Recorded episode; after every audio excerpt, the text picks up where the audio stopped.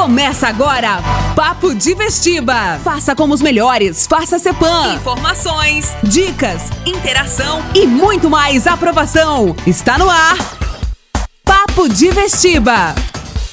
Fala galera, tudo bem com vocês? Começando mais um Papo de Vestiba aqui na rádio CBN 98.1, na Antena Sul 102.7 e também no Spotify.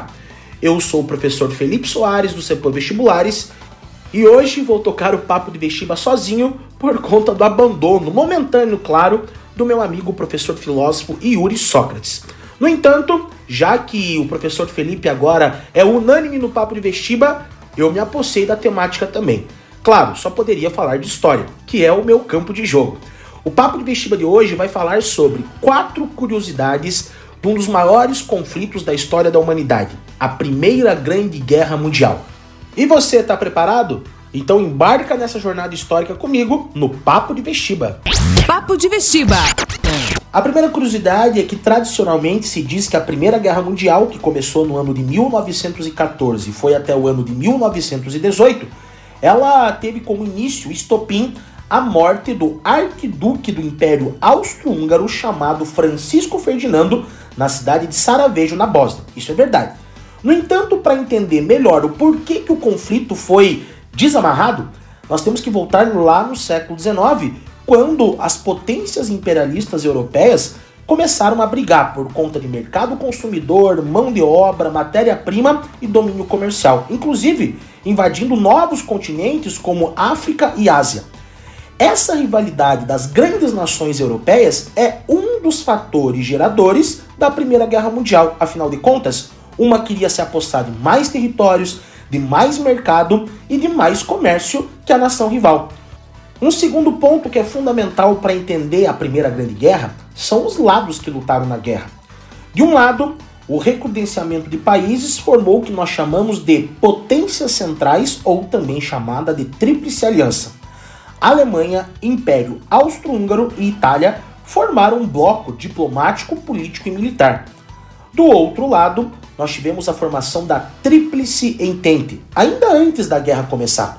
Formada por Inglaterra, a maior potência do mundo até aquele momento histórico, pela França, que tinha uma grande treta com a Alemanha por conta de territórios e de guerras, e pela Rússia.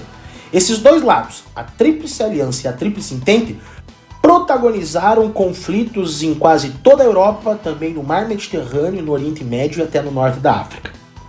A Primeira Grande Guerra Mundial também foi palco de inúmeras tecnologias que foram aplicadas na indústria bélica, ou seja, na indústria de armamento. Foi comum, por exemplo, o uso de metralhadoras, uma arma de tiro rápido, para conseguir aniquilar os inimigos dentro das trincheiras.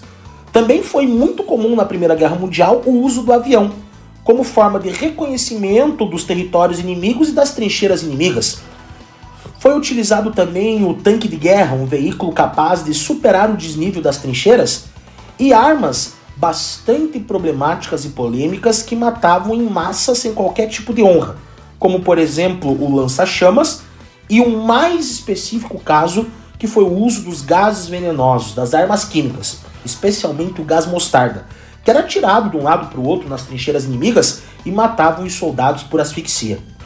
Para quem curte cinema, especialmente obras cinematográficas sobre conflitos e guerras, recentemente foi lançado um filme que retrata o cenário da Primeira Guerra Mundial, inclusive o mundo das trincheiras e todas as inovações tecnológicas dispostas no combate. O filme é 1917. Vale a pena todos vocês darem uma conferida.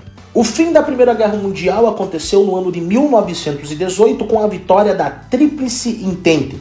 Inglaterra, França e não, não, a Rússia, ela saiu do conflito no ano de 17 por conta da Revolução Russa. No lugar da Rússia entraram os Estados Unidos da América. Com um exército poderoso, descansado e sem nenhum combate em seu território, os americanos entraram no conflito já avisando uma retomada financeira para vender produtos para uma Europa completamente devastada no pós-guerra. A vitória da Tríplice Entente se deu no ano de 1918 e realocou as forças diplomáticas, políticas, culturais, econômicas, não só no continente europeu, mas em todo o mundo. E com essas curiosidades sobre a Primeira Guerra Mundial, o Papo de Vestiba de hoje fica por aqui e com um recadinho especial a todos vocês. a UEPG divulgou que segunda-feira, dia 25 de outubro, às 14 horas, será divulgado o resultado do último vestibular aplicado pela instituição. Não tenho dúvidas que teremos muitos calouros incomparáveis do CEPAM Vestibulares e se você quer fazer parte desse time, as matrículas para o semi-extensivo CEPAM já estão abertas. Quer mais informações? 3224 2300. 3224 2300. Manda um zap pra gente. Um grande abraço a todos vocês e até mais. Você ouviu? Papo de Vestiba. Cepam Vestibulares. Há 40 anos, ou melhor no vestibular.